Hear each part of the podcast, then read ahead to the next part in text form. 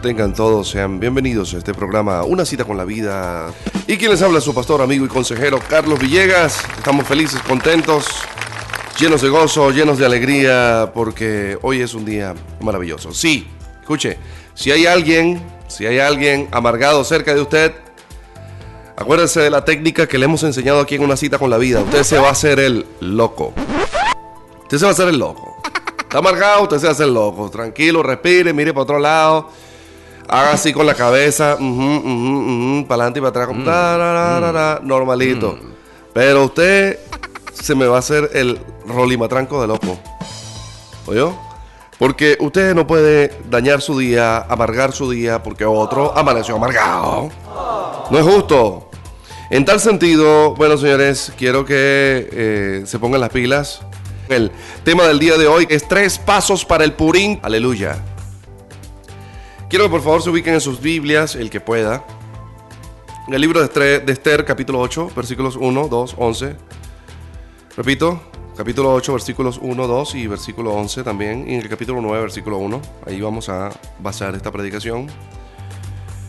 Este tema que vamos a hablar. Entonces, para ponerlos en el contexto de lo que veníamos conversando, es que em, Amán había propuesto, se había propuesto en su corazón asesinar, exterminar a la descendencia real, a los hijos de Dios. Em, Mardoqueo clama, apela prácticamente como decir a Esther. Esther se arriesga, habla con Azuero. Azuero le concede, se hacen dos banquetes. En el primero no pasó nada. En el segundo, Amán es expuesto y, es también expuesto su plan. Es expuesto su plan. El hombre no haya que hacer. Lo ahorcan en la misma horca que él preparó contra Mardoqueo. Eh, pero sin embargo, ya había sido firmado sellado, ya había sido hecho un edicto real por el rey Asuero, rey persa, ubicado para ese momento en Babilonia. Ya estaba listo, listo, listo. Y un edicto real no podía revertirse. El edicto real que firmó Amán, que selló Amán con el anillo del rey, por eso es como que si lo dijo el rey, y era lo que hablamos del espíritu de Jezabel la vez pasada, y eso no se podía revertir. Y el edicto decía que los judíos tenían que ser exterminados, los hijos de Dios iban a ser exterminados y que cualquier persona en cualquier lugar que viese un judío, un judío que echase mano de él, lo asesinara y, tomara sus bienes. Así es simple, así, así, así es simple. Entonces, eh, entonces, así es simple, como se lo estoy poniendo, como se lo estoy diciendo, eh, ya no había retroceso. De manera que en estos días, Esther llega y, y, se echa a llorar en la presencia del rey Azuero y le dice, mira, vale, yo, yo estoy mal, yo... ¿Cómo crees tú que yo puedo ver morir a la gente de mi propia nacionalidad aquí en, y, quedarme tranquila. Por favor, reviente, revierte, perdón, revierte el edicto. O sea, vamos a echar para atrás esto que firmaste. Y el, y el rey solo le dice, mira, lamentablemente, yo no puedo, no puedo revertir esto. Ya es un edicto real, o sea, esto no se puede, o sea, yo quiero que tú entiendas, es un asunto de Estado. Yo no puedo revertir esto. Lo que puedo hacer es darle eh, la posibilidad a ustedes que ustedes escriban ahora unas cartas nuevas y que escriban lo que ustedes quieran en esa carta. Y aquí empezamos el tema del día de hoy. Tres pasos al Purín. Quiero hablar del Purín brevemente. El Purín viene de la palabra pur, que significa fiesta, y se refiere a las suertes, las suertes o la suerte que echó Amán para asesinar, para entregar, para vender a los hijos de Dios. Y como todo ese plan fue frustrado, eh, se celebra ahora eh, la fiesta del Purín que representa la fiesta de las fiestas, la fiesta de las suertes. Donde Dios cambió la suerte de los hijos de Dios. Y el tema del día de hoy es tres pasos al Purín. Hay tres cosas que van a ocurrir antes de llegar a celebrar la fiesta del cambio de la suerte que Dios va a traer sobre los hijos de Dios.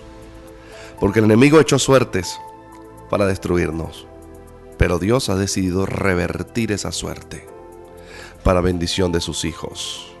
Así que, mientras este contexto se desarrollaba, unos eran ahorcados, otros eran perseguidos, otros eran despojados. Pero mientras unos eran ahorcados, otros estaban ocupando el lugar de estos que estaban siendo ahorcados. Esther capítulo 8 versículo 1 dice, el mismo día que el rey Asuero dio a la reina Esther la casa de Amán, enemigo de los judíos y Mardoqueos, vino delante del rey. Y Mardoqueo vino delante del rey porque Esther le declaró lo que él era respecto de ella. Y se quitó el rey el anillo que recogió de Amán y se lo dio a Mardoqueo, y éste puso a Mardoqueo sobre la casa de Amán. Repito, mientras, por un lado, unos están siendo ahorcados, por el otro lado, Dios está colocando en lugares precisos a los hijos de Dios. Y el primer paso que va a ocurrir antes de la fiesta del Purín es la retribución o la restitución. Los dos términos son diferentes, pero llegan prácticamente a un mismo fin. ¿Ok? La retribución porque Amán recibió la justa retribución de lo que él había hecho. La restitución porque lo que el enemigo les robó a los hijos de Dios les, les estaba siendo devuelto por el rey Azuero. Yo quiero empezar con esto. La palabra dice en el versículo 1, el mismo día, no es mañana.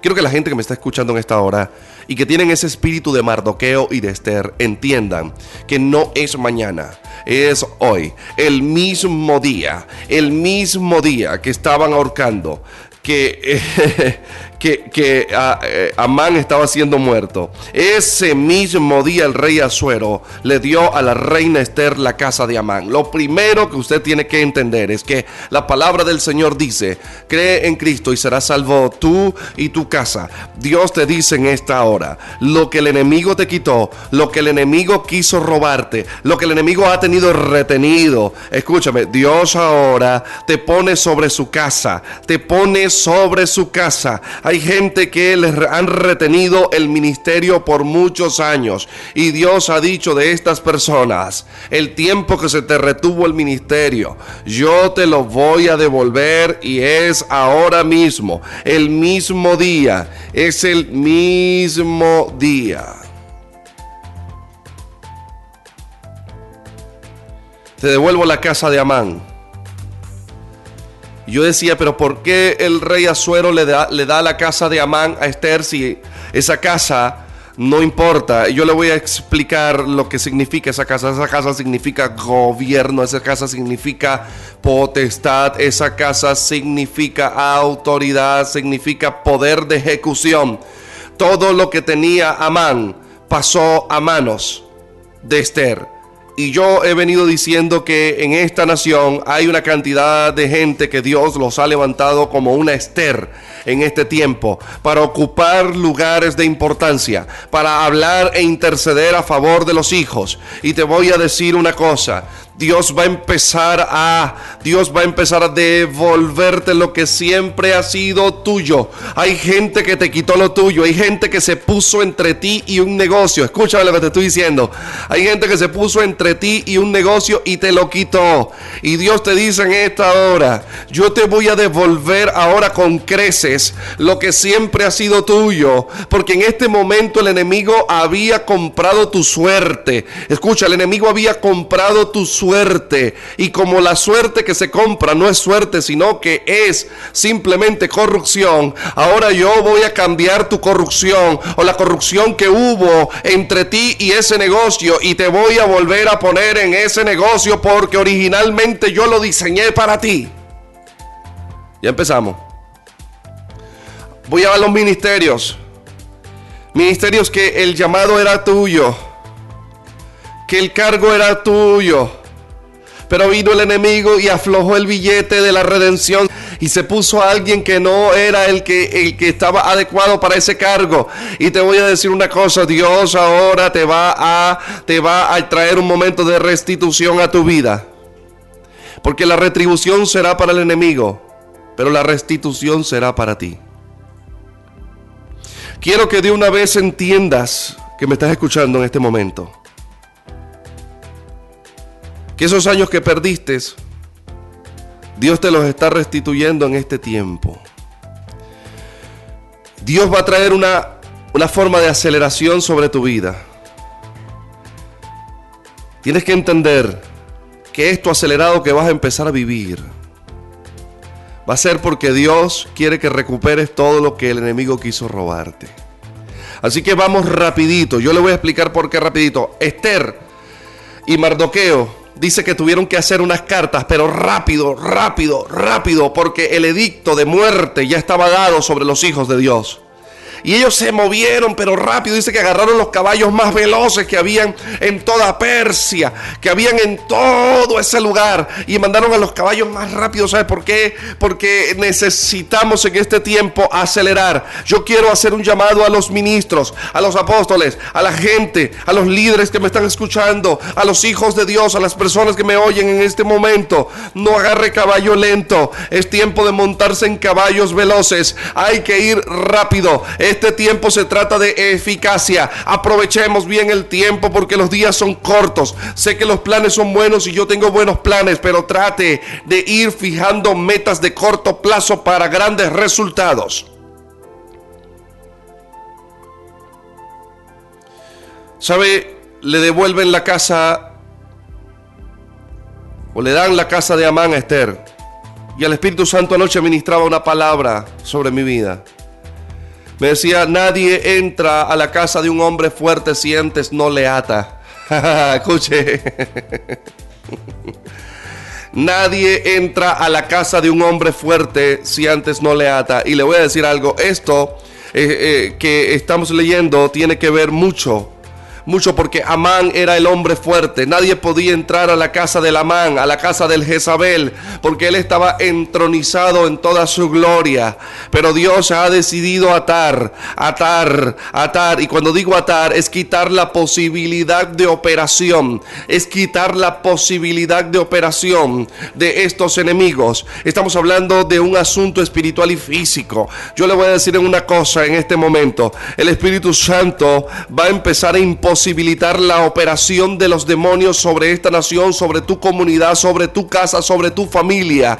Hay una imposibilidad. El Espíritu Santo va a empezar a imposibilitar las manos del enemigo para poder operar. Y cada vez ellos se van a ver más atados. Escuche bien, se van a ver más atados. Y va a llegar el momento, escuche, ya llegó el momento en donde la casa de Amán va a ser, va a ser saqueada. Los lugares que esta gente pactaron van a ser saqueados y los bienes van a ser devueltos. En el nombre de Jesús hablamos esta palabra sobre Aragua, sobre Venezuela, en el nombre de Jesús. Quiero hablar brevemente sobre esto. Nadie entra a la casa de un hombre fuerte si antes no le ata. Yo quiero explicar un poquito acerca de, de demonología básica. Yo quiero que ustedes entiendan que los demonios existen. Y yo no estoy acá para dar una película de terror, sino para explicarle a las personas que cuando la Biblia habla de la casa, está hablando del cuerpo humano. Por eso el profeta eh, Isaías le dice a uno de los reyes, prepara tu casa porque Dios viene, o limpia, organiza tu casa porque Dios viene a buscarte. Prácticamente le estaba diciendo, organiza tus emociones, tus situaciones, tus deudas con las personas, porque Dios viene por tu vida. La casa representa el cuerpo. Por eso dice la palabra del Señor en Apocalipsis que Jesús dice, aquí yo estoy a la puerta y llamo, si alguno oye mi voz y abre, yo entraré y cenaré con él. Está hablando de Jesús en la persona del Espíritu Santo entrando a vivir dentro del cuerpo de los hijos de Dios.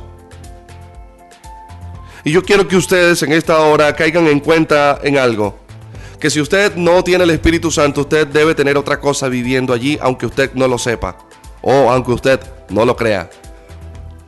El punto de lo que trato de decir es que la única forma de que el inquilino oculto silencioso que está dañando tu vida desde adentro y que te está usando el cuerpo sin pagarte alquiler, salga de tu casa es que le quites la posibilidad de operar y a esto llamaremos atar al enemigo. Quiero que si tú tienes problemas con la homosexualidad, con el lesbianismo, que tienes problemas con la masturbación, con la pornografía, con muchas cosas que te están atando y que simplemente no las quieres renunciar, quizás con robar, quizás con con hacer daño, quizás con, con, infligirte daño, con baja autoestima, con dolor hacia tu propia persona, con, con, con miseración, con todos estos sentimientos y emociones que pueden ser nocivos, la ira, el odio, la rabia, el rencor. Estas cosas son prácticamente posibilidades que el enemigo tiene para seguir operando dentro de tu vida. Y yo quiero que en esta hora la gente que me está escuchando entienda que para que la fiesta del Purín pueda celebrarse en tu vida, tenemos que atar al Amán que ha querido posesionar la casa tuya, que es tu cuerpo. Yo quiero que en esta hora no se trata de que tengas un cambio inmediato, sino que caigas en un acto de reconocimiento, porque el cambio es paulatino. Es verdad, pueden haber cambios rápidos, pero también hay un proceso de cambio que puede ser paulatino. Y yo quiero que si tú me estás escuchando en esta hora, tú solamente caigas en consideración de algo. Tengo un problema, tengo un problema y tengo que cambiar y no puedo seguir caminando con esta cosa. Al menos la reconozco delante de Dios y ahora te pido que comiences a ayudar mi vida para que yo pueda ser una mejor persona. Una vez que esa operación esté imposibilitada para el enemigo, el odio ya no sea posible para el enemigo, el rencor ya no sea posible para el enemigo, la homosexualidad ya no sea posible para el enemigo, yo te voy a decir algo, Dios te va a devolver tu casa, Dios va a limpiar tu casa. Y no estoy hablando de la casa física, estoy hablando del cuerpo. Habiendo dicho esto, esta devolución de la casa de Amán es asuntos viejos no resueltos serán resueltos. El segundo paso, escuche bien, el segundo paso que tiene que ocurrir antes de que venga la fiesta del Purín es el anillo de Amán que ha sido quitado. Resulta que Amán es ahorcado, pero en el momento o antes de ahorcarlo, le llamaron a Amán, ven acá, ven acá, extiende esa manito para acá. Sí, cuando Amán extendió la mano pensó de repente, ay, me van a hacer las uñas. Pero no te van a hacer las uñas, papá. Era para quitarte el anillo. Y yo he venido diciendo que el anillo representa autoridad. Y mire esto, en este caso, en este caso muy particular, el rey Asuero está representando a Dios. En este caso está representando a Jehová como autoridad suprema. Mire lo que está pasando acá. Que hay algo poderosísimo en lo que le voy a decir. Le quitaron el anillo a Amán y se lo dieron a los hijos de Dios. Se lo dieron a Mardoqueo. Escuche, le quitaron el anillo a Amán y se la dieron a Mardoqueo. Me llama la atención porque al que tenía el imperio de la muerte, le fue quitado el imperio de la muerte y cambiado por el imperio de la vida, que es Cristo. Al que tenía la autoridad, le fue quitada la autoridad y devuelta a los hijos de Dios. Porque lo que el primer Adán perdió en el huerto del Edén, Dios, en la persona de Jesucristo, el segundo Adán, nos devolvió todo. Nos devolvió todo lo que el primero había perdido y he venido hablando acerca de este asunto. Y una de las cosas que Dios nos ha devuelto es el anillo. Yo quiero que los cristianos que me están escuchando en esta hora entiendan que Dios ha puesto un anillo sobre ellos, en su mano. Escúcheme, porque el anillo que Dios te ha dado, querido Mardoqueo, que me estás escuchando, el anillo que Dios te ha dado tiene un significado poderoso. El significado es que tú puedes sellar cartas en el nombre del Padre. Tú puedes sellar palabras en el nombre nombre de Dios. Tú puedes hablar palabra en el nombre de aquel que te llamó. Yo quiero que tú entiendas que tú al ser un embajador en esta tierra vas a hablar en nombre de tu Padre que está en los cielos. Pero Dios desde hace tiempo ha querido ponerle el anillo a los hijos de Dios. Y los hijos de Dios insisten en cargar una sortijita negrita, insisten en cargar una puca, insisten en cargar un, un guilindajo. Y Dios quiere hacerte entender que Él no te quiere con este tipo de, de, de instrumentos, de argumentos dependientes. Él quiere que tú comiences a tener el anillo que Él te ha dado porque este anillo representa autoridad del cielo.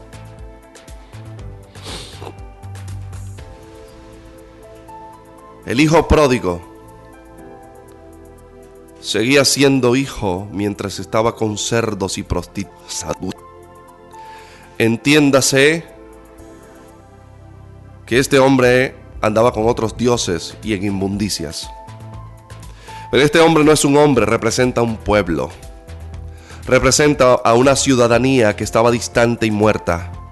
Una ciudadanía que el enemigo había querido robarse, dañar desde allá, desde el huerto del Edén. Una ciudadanía al que su plan era llevarlos a la muerte, a la horca como Amán. Y este hijo menor se regresa al padre. Y cuando llega al padre, el padre sale corriendo hacia donde está él. Y cuando sale corriendo hacia donde está él, lo abraza. Y el hijo comienza a decir, Padre, yo no soy digno de ser llamado tu hijo.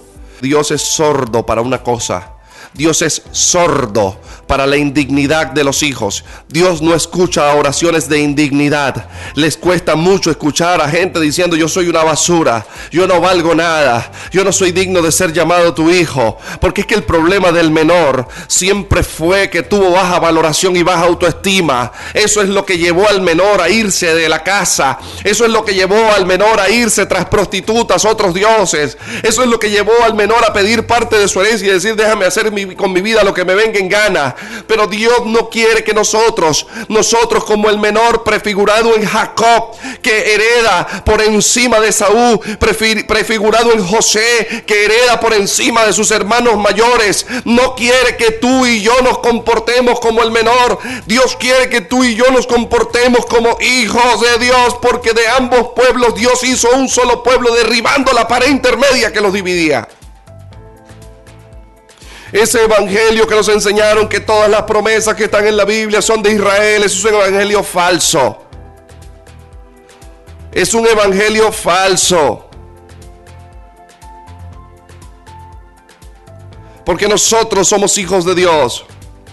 Y el plan de Dios siempre estuvo enmarcado en la humanidad. Solo que el instrumento original para llegar a ello era el pueblo de Israel.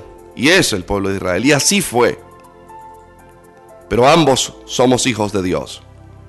Pero una de las cosas que el Padre le dice a los siervos es pónganle el anillo en su mano.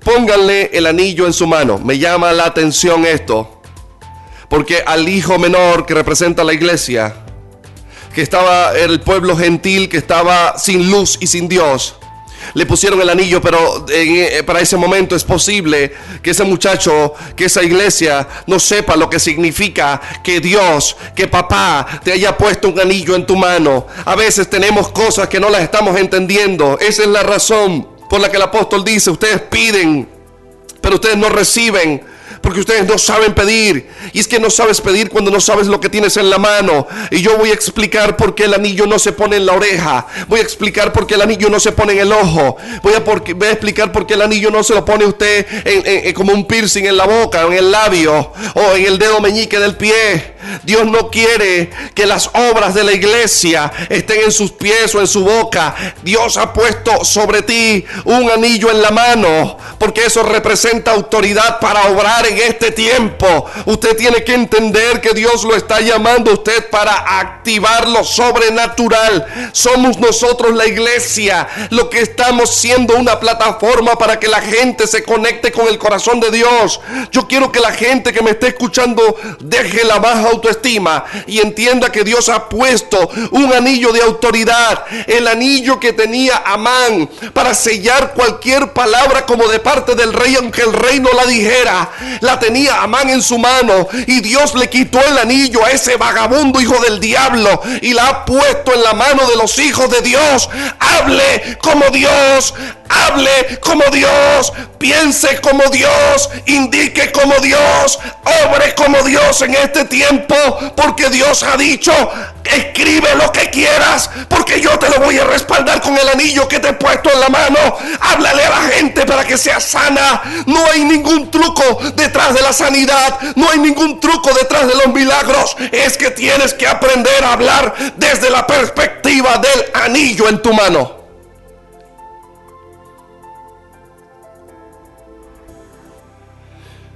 Hay gente que me ha preguntado, pastor, ¿y cuántos días de ayuno? ¿Qué, trucos hay? Usted ora por la gente y la gente se sana. ¿Qué trucos hay? No hay ninguno. Ahí es una comprensión. Ya yo sé que yo no puedo andar por ahí hablando tonterías. Si hablo tonterías, gafedades, bovedades, chisme, señalamiento, división. Entonces yo me estoy quitando el anillo que Dios me ha puesto en mi mano y me estoy poniendo una pulserita. Por eso que usted no me va a ver a mí hablando tonterías de otro. Hay gente que anda hablando tonterías de otro. Mire, gente que a mí me ha hecho daño, pero yo ya dejé, mire, Dios sanó mi corazón. Y entendí que no puedo andar hablando tonterías. Porque es, es, es como cargar una pulserita y Dios no quiere pulseritas. Carta no se sella con pulsera. Carta no se sella con pulsera. Carta se sella con anillo. ¿Y sabe qué? La carta de un rey es una orden que todos tienen que acatar. ¿Usted lo ha entendido? Que cuando usted como iglesia abre la boca y proclama una palabra públicamente, esto representa que usted está escribiendo una carta y que Dios la está sellando, o usted la está sellando con el anillo de la autoridad del Padre. Yo siempre decía, pero ¿por qué el Padre le pone un anillo al Hijo pródigo? De las cosas más importantes que el Padre le da. Yo no había entendido, escúchenme bien, la importancia de ese bendito anillo que Dios ha puesto sobre las manos de la iglesia. Yo decía, pero ¿por qué un anillo? O sea, ok, dale el vestido, dale la ropa, pero y dice, y específicamente, y como que se toma el cuidado decir, y un anillo en su mano. Representa las obras de la iglesia, escúcheme, pero no solamente representa las obras, representa la autoridad que Dios ha dado para que la iglesia opere. Ay, Dios mío. Porque los hijos que tienen el anillo de Dios en su mano sellan las palabras de parte de Dios. Dos, hablan como rey. Y tres, caminan como rey. Voy a dar otra más. Cuatro, se parecen al rey. Voy a dar otra más. Cinco, huelen al rey. Seis, se peinan como el rey. Siete, mire, este, este, comparten como el rey. Comen como el rey. Se sientan donde se sienta el rey. Es tiempo del anillo en la mano. Segundo paso, el anillo en la mano. Quiero que la iglesia que me está escuchando en esta hora deje de tenerle miedo al adversario y comience a entender que Dios les está llevando a un momento en donde ninguna de las palabras de la iglesia van a caer a tierra. Así como Samuel tenía el anillo de autoridad en la mano de que Dios le había puesto en su mano y dice que ninguna de las palabras de Samuel cayeron a tierra. Yo digo esta palabra sobre la iglesia cristiana en Venezuela ni, y en el mundo. Ninguna de las palabras de la iglesia va a caer en tierra en el nombre de Jesús. Si la iglesia entiende su posición, entiende su llamado, la iglesia va a dejar de hablar tonterías y va a empezar a hablar palabra del cielo y palabra de bendición sobre esta nación. Yo no quiero que los cristianos anden sellando cartas inmundas. Cartas diciendo Venezuela es un país, esto no sirve, esto es una porquería, yo me voy de aquí. Aquí no hay vida. Escuche, usted no puede caer en eso. Usted no puede empezar a caer que el ministerio tal, que el pastor aquel y hablar mal del apóstol tal, no que este, que este es un hijo del diablo. Deje de estar sellando carta inmunda. Dios te puso a ti un anillo para que selles palabra de bendición y no palabra sucia y no palabra de basura. Tú tienes que empezar a dejar de esa palabra sucia y de basura, de crítica y, y de porquería que empieza a hablar de la nación y a destruir y empezar a decir, Dios mío, usted levantará esta nación. Usted levantará esta nación. Usted levantará esta nación. Esta es la carta que escribimos con el anillo del rey. Por último, tercer punto. Facultad para la defensa. Y este punto es el punto más importante. Mira lo que dice la palabra del Señor en el versículo 11 del capítulo 8 que estamos leyendo ahorita. Mire lo que dice. Esto es poderosísimo. Dice, en la carta decía, y escribió en nombre del rey Azuero, Mardoqueo, con el anillo, selló con el anillo, escuché. Y lo selló con el anillo del rey. ¿Está viendo lo que yo le estoy diciendo, no? Vio que no lo escribió Azuero, lo escribió Mardoqueo. Y al sellarlo con el anillo del rey, era como que si el rey lo estaba diciendo.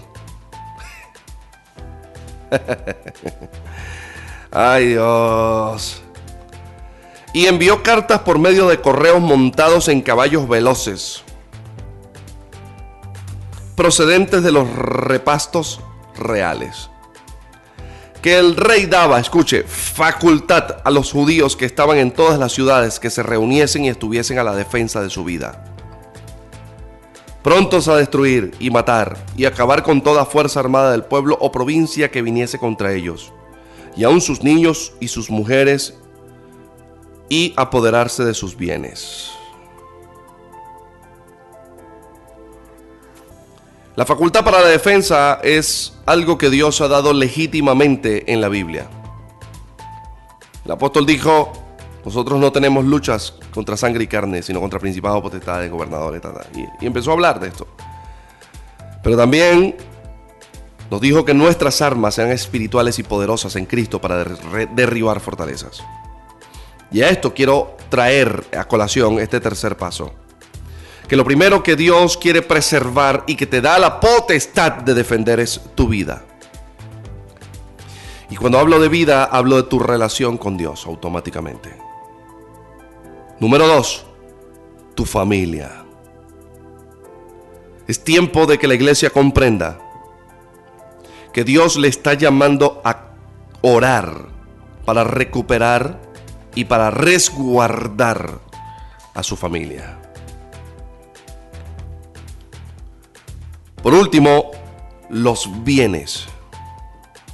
Dios ha dicho que tus bienes no serán tocados. Es importante que ustedes entiendan, escúchenme. La estrategia de Amán no solamente era asesinar a los hijos de Dios. La estrategia de Amán era asesinar a los hijos de Dios y quitarle los bienes. Porque el enemigo sabe que uno de los frentes de la iglesia es la economía. Y en esta hora yo voy a soltar esta palabra. En el nombre de Jesús. Usted va a tener protección en sus bienes. Pero ¿cómo la va a tener? Ejerciendo la facultad que Dios ha puesto sobre usted. Para decirle al enemigo, no puedes tocar mis bienes. No puedes tocar a mi familia. No puedes tocar mi vida. No puedes tocar lo que Dios ha dado a mí. Quiero que la iglesia comience de pasar un clamor de ruego, ay Señor, protégenos, a pasar a una orden y a una ejecución de un nuevo edicto real. Porque si es verdad que el enemigo ha tenido la, la, autorización para molestar, para fastidiar, y eso no solamente les ha ocurrido a los hijos de Dios, sino que también al propio Jesucristo le pasó. Donde el enemigo con facultad de tentar, porque tiene facultad para tentar, trató de desviar el propósito de Dios en la tierra. Pero Jesús nunca vimos de parte de él un clamor, en Jesús vimos una orden, apártate de mí, Satanás. Y en esta hora quiero que la iglesia entienda que Dios ha permitido que se sellen cartas y que hoy se están enviando cartas en caballos veloces a las casas de los que me están escuchando en esta hora.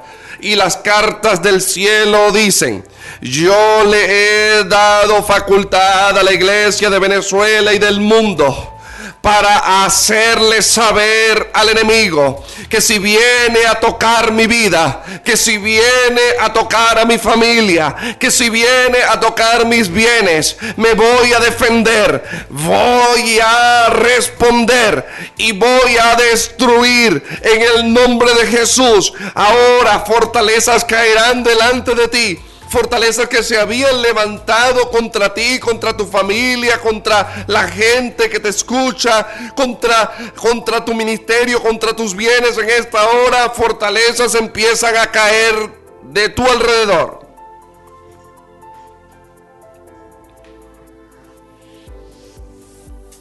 Es un uso legítimo. Es un uso legítimo de la autoridad. Porque si bien es cierto que ya el enemigo está en la tierra operando y fastidiando, también es cierto que desde el cielo, antes no estaba esta carta, pero ahora en Cristo Jesús tenemos carta escrita y firmada para la iglesia con potestad de responder al enemigo si viene contra nosotros.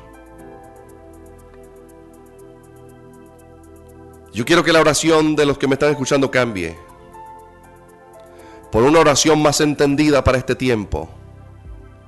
Porque hemos sido una iglesia pasiva, una iglesia de llanto, una iglesia niña, una iglesia que para pedir agua llora. Ah, ah, y Dios tiene que decir que quiere, quiero agua. Entonces el Espíritu Santo tiene que traducir para saber que tú quieres agua. Pero esta iglesia de este tiempo que se está formando es una iglesia que cuando quiere agua se para y la busca. Ya es una iglesia que se para de la mesa y lava su plato. Ya es una iglesia que se limpia solo. Ya es una iglesia que le está diciendo al Padre, yo quiero ir a trabajar contigo al campo, no quiero quedarme metido en la casa. Yo no quiero ser un flojazo aquí a esperar que me caigan las bendiciones del cielo. Papá, ¿qué hay que hacer? Y yo quiero que la oración de esta iglesia, de este tiempo, comience a cambiar. Y en vez de usted ponerse a luchar ahí y sentir que el enemigo no se va, usted empiece a decir palabra de edicto real sellada con anillos del cielo y empiece a decirle al enemigo, tú no tienes potestad sobre mi familia, mi familia es de Cristo y Él se los va a llevar, tú no te los vas a llevar, tú no tienes potestad para tocar mis finanzas. Empiece a decirle al enemigo, tú no tienes potestad. Quiero que la iglesia que me está escuchando también entienda que conductualmente debe quitarle potestad al enemigo para operar. Porque cuando usted usa legítimamente una carta sellada por el Padre, también tiene que estar legítimamente pegado al Padre. Quiero que los desórdenes se vayan acabando. Quiero que la iglesia comience a clamar, a decirle a Dios en este tiempo, Señor, ayúdanos a entender cómo orar en este tiempo.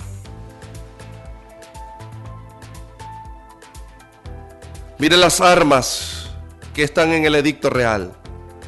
Primero, prontos.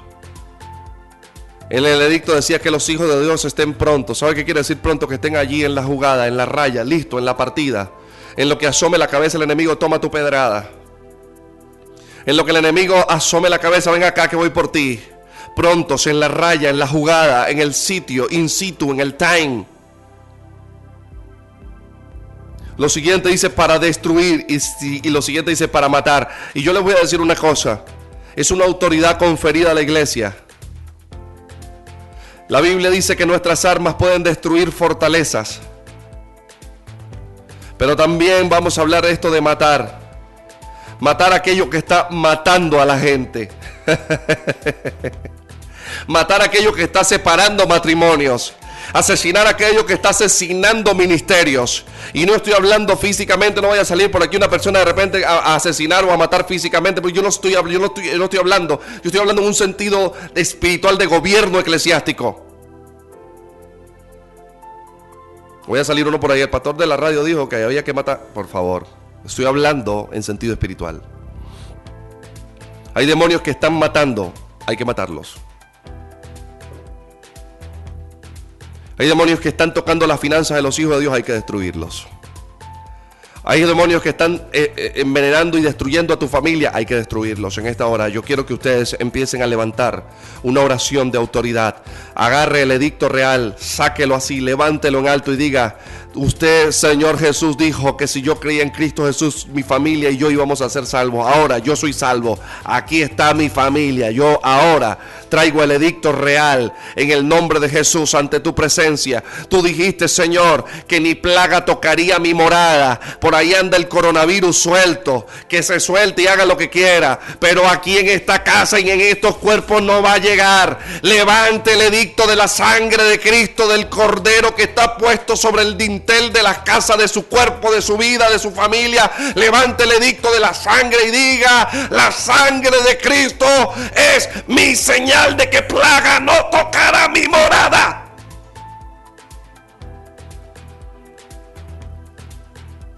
Pero es que se está usando la sangre de Cristo para echar fuera demonios. No, el, se están echando fuera un demonio, Carlos, y empieza la gente, di la sangre de Cristo. Pero bendito sea el Señor. ¿Quién dijo que la sangre de Cristo es un amuleto de echar fuera demonios? La sangre de Cristo es una señal de pacto. Uno. Dos, es una señal y compromiso de perdón. Dos. Tres, es una señal de que plagas no tocan tu morada. La sangre de Cristo. Cuatro, te hace hermanos de aquellos que tengan la misma sangre. Cinco, la sangre de Cristo te hace hijo de Dios. Pero por ningún lado te va a ver la sangre de Cristo para echar fuera demonios. Sangre de Cristo para echar fuera demonios. ¿Qué sangre de Cristo para echar fuera demonios? Por el amor de Jesús. Ahora yo quiero que la gente que me está escuchando en esta hora comprenda. Ya no es una oración, Señor, Señor, aleja este demonio, Señor. Yo sé que Dios puede actuar así, pero es una oración de niño. El niño viene y le dice al papá, papá, Miguelito se está metiendo conmigo, dile que no te meta conmigo. Entonces sale uno, mira, Miguelito, por favor, vale, deja al muchacho quieto. Pero cuando ya el muchacho crece, y entiende la autoridad que le ha dado el padre, el muchacho le dice a Miguelito, mira Miguel, deja la broma, ¿oíste? Deja la broma. Ey, estoy hablando contigo, deja la broma, ¿oíste? Voy contra ti. Achántate. Quítate. No tienes autoridad sobre mí. Cuando la iglesia crece, deja de lloriquear y empieza a hablar autoridad. Empieza a decirle, quítate. No tienes autoridad sobre las finanzas de mi pastor. No tienes autoridad sobre la vida de mi familia. Quítate. La iglesia tiene que entender que Dios le puso un anillo. Y el anillo es para sellar palabras en nombre de Dios. No sean niños para reprender. En estos días estaba en mi casa y llegó un demonio. Y cuando llegó le dije, tú no tienes autoridad para pisar mi casa. Vete. Le leí la cartilla, le saqué el edicto. Hey, epa, como te llames tú, no me importa tu nombre, ni me importa quién te mandó. ¿Estás leyendo lo que dice aquí? Sí. Sí, estoy leyendo. Aquí dice que la sangre de Cristo está sobre mí, que yo soy un hijo de Dios que soy un siervo del cielo, que soy un embajador y estás pisando la, embajada del reino. Me entraste a mi casa y estás tocando una embajada. Voy a echar candela, te voy a contar hasta tres antes que empiece a disparar. Así que sal. ¡Fum! Por eso es que cuando Jesús llega a la región de Gadara, sale Gadareno inmediatamente. ¡Guau! ¿Qué tienes contra nosotros? Porque cuando Cristo llegó a Gadara, no llegó solamente Cristo, llegó el reino de Cristo a Gadara. ¿Qué tienes contra nosotros? Nosotros gobernamos aquí, ¿qué te estamos haciendo? Y Jesucristo con él, ustedes no me están haciendo nada, pero yo voy para donde a mí me dé la gana. Tú no puedes ir para donde a ti te dé la gana. Yo sí puedo ir para donde a mí me dé la gana. Porque yo soy Dios, yo dueño de la tierra, del cielo y de lo que está debajo de la tierra. Tú no eres dueño de nada. Así que cuando yo me quiera movilizar a Gadara, al pueblo de Gadara, a los compadres de Gadara, a donde yo quiera comerme un pollo en Gadara, yo me como lo que me dé la gana y voy para donde me dé la gana y tú te la calas. Entonces permítenos, por favor, meternos en los cochinos. Va para los cochinos, pues. Vaya, vaya, vaya, saliendo pues. Salieron toditos. Eso es autoridad, eso es tener conocimiento del reino. Va a ocurrir en, mire, uff, voy a lanzar esta palabra profética. va a viene un momento para Venezuela en donde mientras un hijo de Dios está entrando en un lugar, en una casa, por el otro lado están saliendo los demonios sin que lo reprendan. Lo voy a volver a decir. Va a ocurrir aquí que mientras un hijo de Dios está entrando en un lugar, por un lado entrando los hijos de Dios y por otro lado saliendo los demonios. Les voy a contar un testimonio rápido. Estos días me invitaron a un lugar, a una comida, pero cuando llegué al lugar, lugar público, pero privado al mismo tiempo, era un salón VIP. Cuando llegué al lugar, entendí que espiritualmente algo estaba allí. Mi esposa lo sintió, la gente que estaba conmigo lo sintió, una de mis escuderas, pero todos nos quedamos callados. Y yo para dentro de mi mente oré esta palabra y dije, Señor, yo soy un hijo tuyo, soy un embajador. Mientras yo esté aquí y mi familia esté conmigo acá, lo que esté aquí, que espere afuera. Escuche, esto fue adentro de mi mente. Yo no hablé palabra, solo fue adentro de mi mente. En mi interior. Mi escudera se acerca a mí y me dice, pastor, sabe que ahorita fui al pasillo, fuera del salón, y había un principado, un demonio grandísimo, parado afuera. Él quería entrar, pero no podía. Estaba esperando. Y yo le dije, hija, sí, mientras yo esté aquí, Él tiene que esperar afuera. Cuando yo me vaya, Él puede entrar. Pero mientras yo esté aquí, está el reino de los cielos, está el Espíritu Santo. Y Él tiene que esperar. Escuchen la gente que me están escuchando en esta hora, escuchen bien con atención.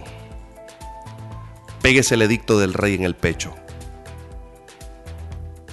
Porque donde usted esté, la gloria de Dios estará con usted. Nos despedimos de tu programa Una cita con la vida. Una cita con la vida. Hasta la próxima emisión. Gracias por sintonizarnos.